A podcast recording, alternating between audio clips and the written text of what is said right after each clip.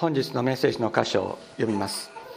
本日のメッセージの箇所はルカの福音書第17章11節から19節。ルカの福音書第17章11節から19節。新約聖書後ろの方になります。新約聖書の後ろの方の151ページ。新約聖書後ろの方151ページ。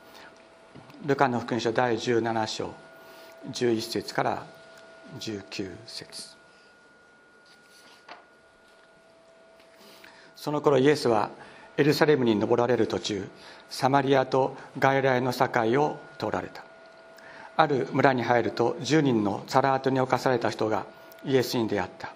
彼らは遠く離れたところに立って声を張り上げてイエス様先生どうぞ憐れんでくださいと言った。イエスはこれを見て言われた。行きなさい。そして自分を祭司に見せなさい。彼らは行く途中で清められた。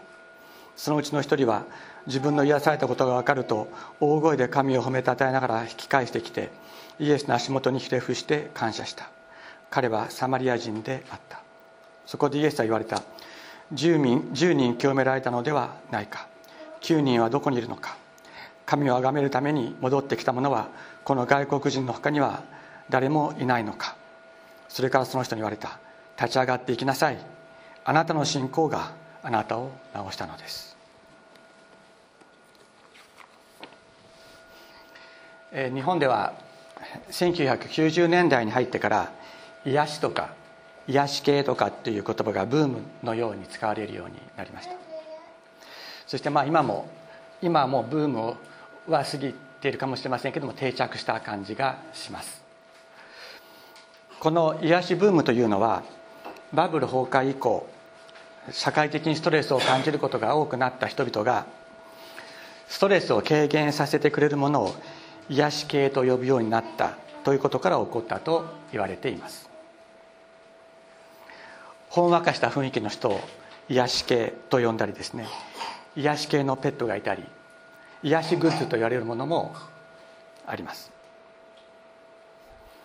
最近ではですねもう少し神秘的な雰囲気を出すためにカタカナでですねヒーリングという言葉が使われたりする。まあアロマセラピーとかですね音楽とかあとはスピスピリチュアルカウンセリングと呼ばれるようなものの中でこのヒーリングという言葉が使われたりします。実はあのうちにもですね癒し系がいます。あのインコがいるんですねオカメインコっていうのがうちにはいるんですけどももう本当に可愛いです。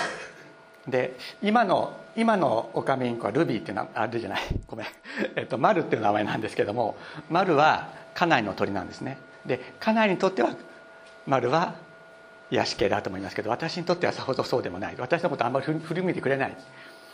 だけど前にいたルビーっていう白い鳥がいるんですけどその子はもうその子は私の鳥だったんです。でもその子を出してですねちょっと家の中飛ばせてて私が私の肩に泊まったりして私がそこであの仕事をしながら居眠りとかするとですね一緒に眠ってくれたりするんですよ。でもう疲れてあのソファにゴロンと寝てたりするとそのソファに寝転んで私のお腹に泊まってですねそしてそこでまあ眠一緒に寝てくれたりと。そういう子が一緒にいるともう本当にこう癒された気分になる、まあ、そういう感じがしてました。ただしかしですねこのように一時的なストレスを軽減してくれるものを癒しと呼ぶ現代の日本社会。ここでは恒久的なそして本質的な人間の存在に関わる癒しは手に入らない。それは求めても求めても手に入らないという人々の半ば諦めにも似た心を反映しているようにも思います。では恒久的に人を癒し人間の存在を根底から癒す癒しとは何か。そのことを今日私たちは考えていきたい。またそのことをイエス様からいただきたいと願っています。私たちが今毎週この礼拝を捧げている捧げるために集まる早稲田奉仕園という場所がありますがここには以前伊藤サーナ先生と伊藤サーナという方が職員として働いていました。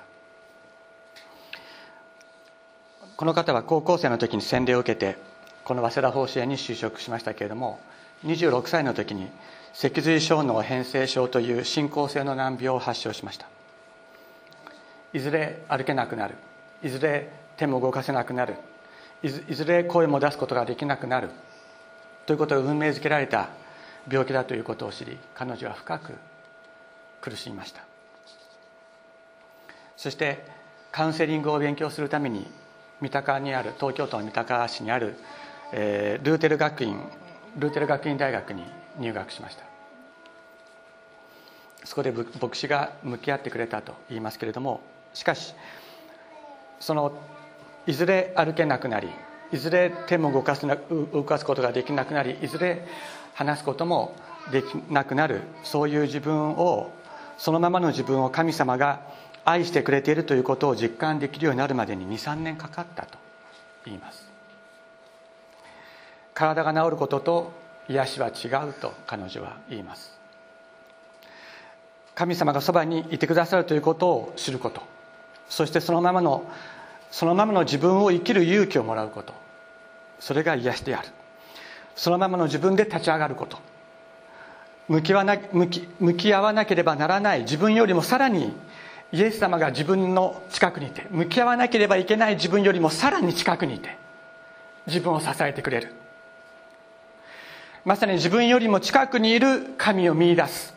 これが誠の癒しであると彼女は語っています。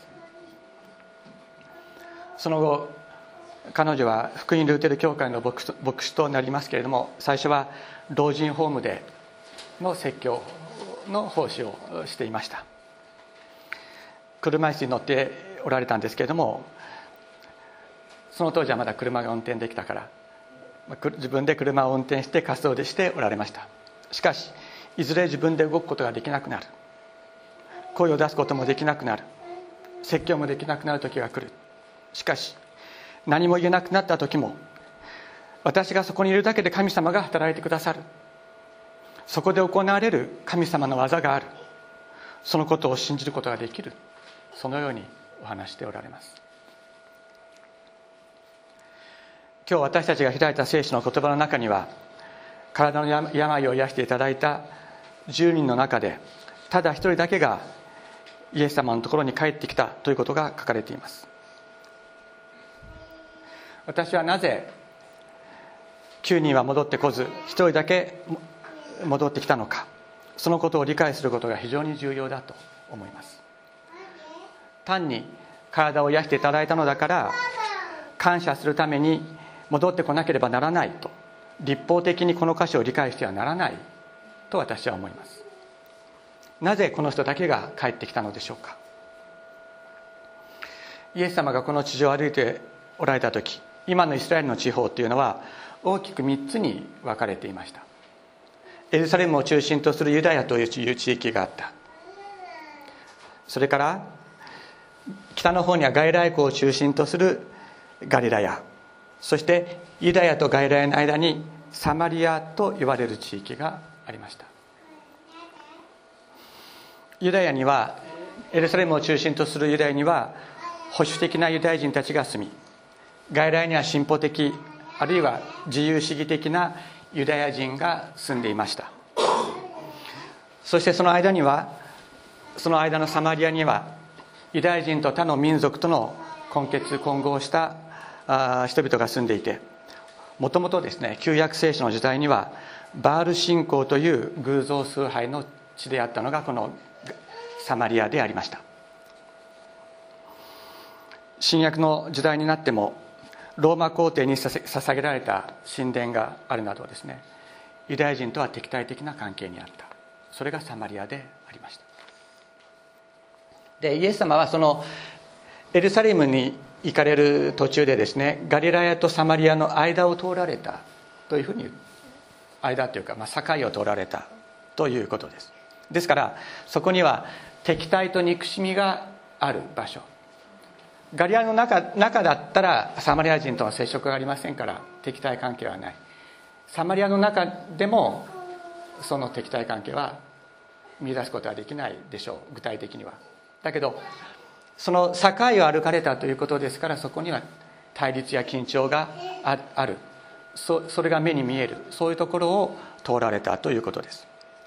しかししかしある村に入られるとそこにひどい皮膚病にかかった人が10人いたといいます。このタラートっていうのはあの今のハンセン病を含むですねあのひどい重篤な、えー、皮膚病感染性の皮膚病を表しますけれどもこれは今のハンセン病とはハンセン病と全く同じではなかったとも言われますけれども社会的には隔離されて差別されて一般の社会人との、えー、接触を禁じられるそういう病でありました。道を歩く時には自分のことを汚れている汚れていると言いながら歩かなければならなかった。そして風が吹いている時には人の風上に立ってはいけないと言われてたのがこの、えー、病気にかかった人たちであったのです。そのような人たちが10人集まって隔離されたところで生活をしていた。そこにはユダヤ人とサマリア人との違いはなくただ汚れているということだけが彼らを一つにし共同生活を行わせる力となっていた。そういう状況がありました。彼らはイエス様がこの村に入られた時遠くからイエス様の名前を呼びました。イエス様先生私たちを憐れんでくださいと言いました。彼らはイエス様には病気を癒す力があるということを聞いていたのでしょう。彼らはこの汚れた病から清められることを願いました。しかしここで私たちがこの箇所を読んで注意しなければいけないのはイエス様のことを何と呼びかけているかということです。先生と呼びかけている。神の子イエス様というふうには呼びかけてないんです。ダビデの子よとも呼びかけてない。先生と呼びかけている。新約聖書の他の箇所を読みましても当時霊的な力で病気の治療を行っていたのはイエス様だけではなくてパリサイ人の仲間にもそういう人たちがいたということが分かります。このひどい皮膚病にかかった人たちはイエス様をそのような霊能者の一人として助けを求めていたということがこの箇所から分かるのです。しかしイエス様は彼らを深く憐れんで生きなさいそして自分を祭司に見せなさいと言われました。立法によればこのようなひどい皮膚病は祭司が隔離検査した上で発病を宣告しまた同じように祭司による検査によって完治が宣言されていました。イエス様は自分の体を祭司に検査してもらいに行きなさいとおっしゃいましたけれども祭司はどこに住んでたかというとそのエルサレムを中心とする南のユダヤにこう住んでいたわけです。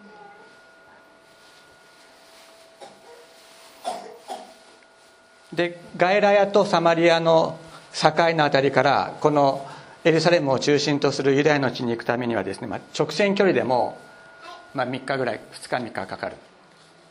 で山道ですから結構時間がもっと時間がかかるということです。で彼らは行って祭司に自分たちの体を見てもらいなさい検査してもらいなさいと言われた。それは治ってるから私が治すからという意味です。私が治すから私の言葉を信じていきなさい。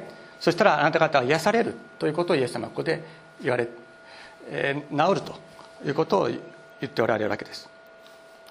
彼らはイエス様の言葉を聞いて歩き始めました。信じて行動したのです。すると彼らの病は清められました。病気は治ったのです。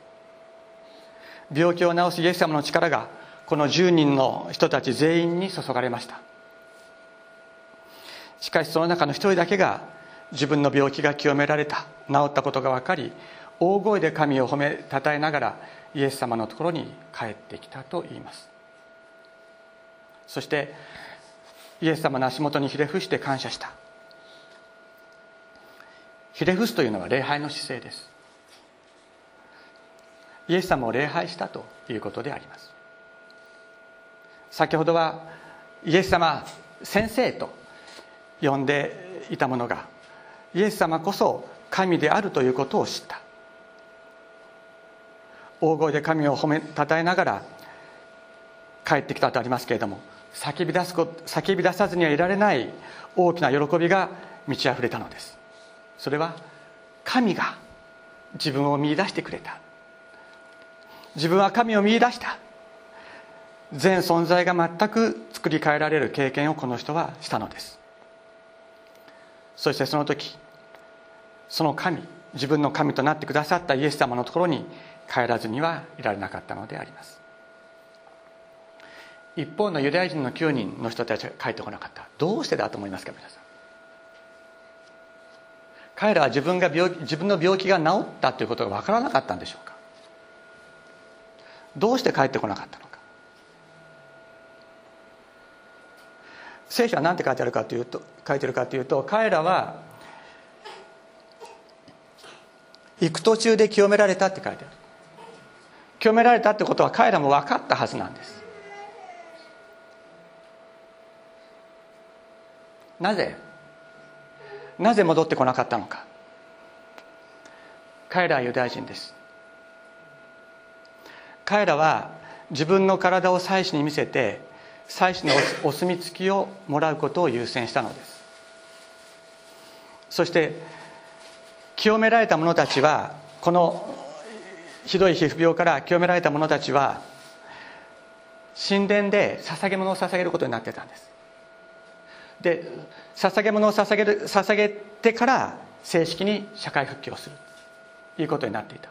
彼らはそれを優先したわけです。つまり彼らにとってはイエス様はあくまでも霊能者の一人であってこの方が自分の神だこの方が神だというところに至らなかった。彼らユダヤ人ユダヤ人でありましたからひひどい皮膚病にかかって社会から隔離され呪われていると言われていたとしても自分たちがアブラハムの子孫であり祝福の子孫でありそして神の民である。これが治ったらまた祝福の民としての社会復帰復帰ができる。というそういう意識は非常に強かっただろうと思います。エルサレムにいるいる祭司のところに行って清められた証明をしてもらいエルサレム神殿に捧げ物を捧げそこで礼拝しようと思っていた。しかしそのような固定的な立法主義的な信仰ではイエス様のところに戻ることはできなかったんです。真に礼拝すべき方を見出すことはできませんでした。しかしこのサマリアの人はどうだったでしょうか。10人一緒に歩いていった。でみんながそれぞれが清められてるよあなたああなたも清められてるよってこういう話にな当然なるはずです。そうするとじゃあ急いで急いでエルサレムに行って祭司に体を見せてそして神殿で捧げ物を捧げようっていう話になったに違いない。ところがこのサマリアの人はエルサレムで捧げ物を捧げることはできないのです。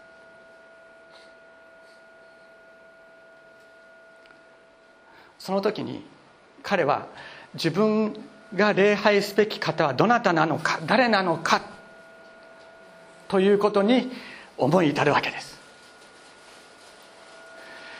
私が礼拝すべき方は誰か。それは私を癒してくださった。このイエス・キリスト。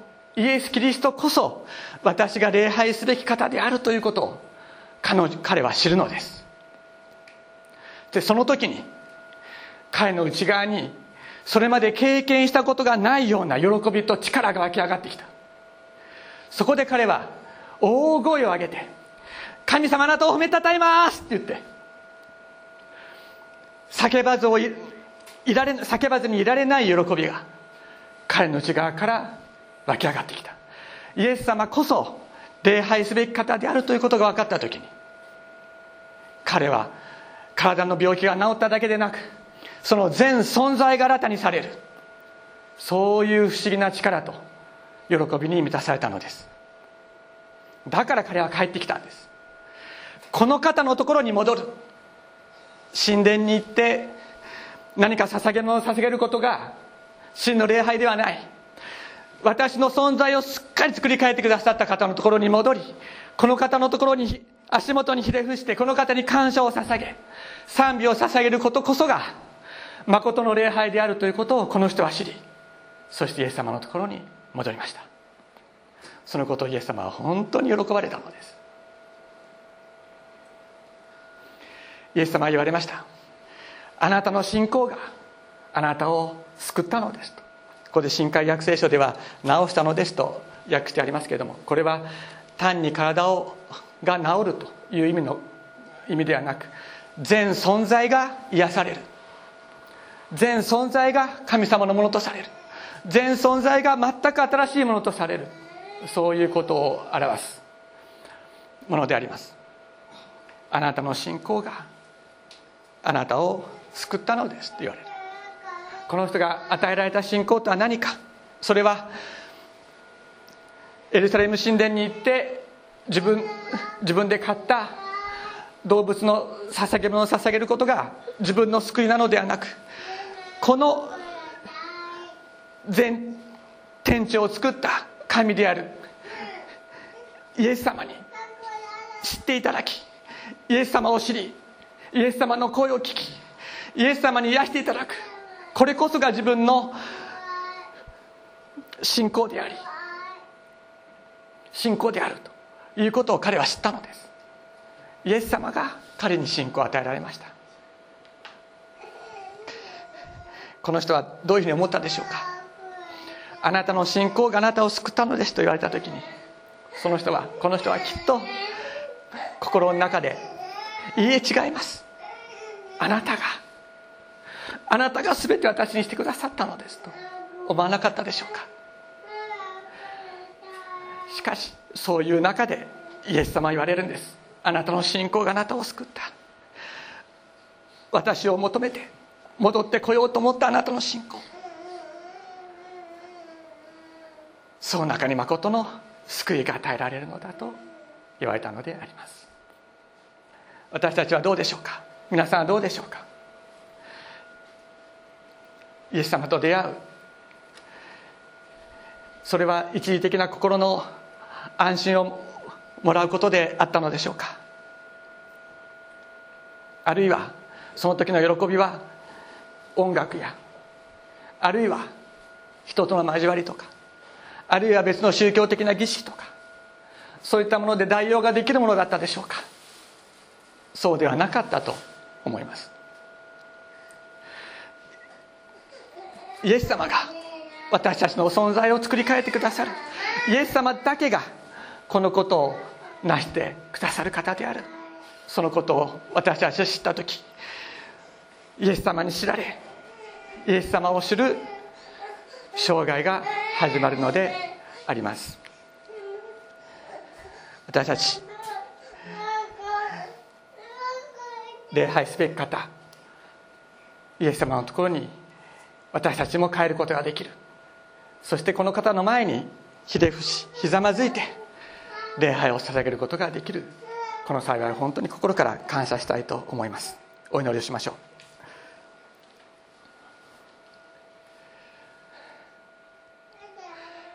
主イエス様。私たちにはあなたしかありません。そのことを感謝いたします。他の何者にもあなたの代わりになることができるものはありません。主イエス様そのような信仰を私たちに与えてくださったことを感謝いたします。ただあなただけがただあなただけが私たちの全てであります。また私たちはあなたのものであります。このことを本当に日々感謝しながらあなたをめたたえながら毎日歩いていくことができるようにお導きください。感謝して尊いイエス様のお名前によってお祈りいたします。アメン。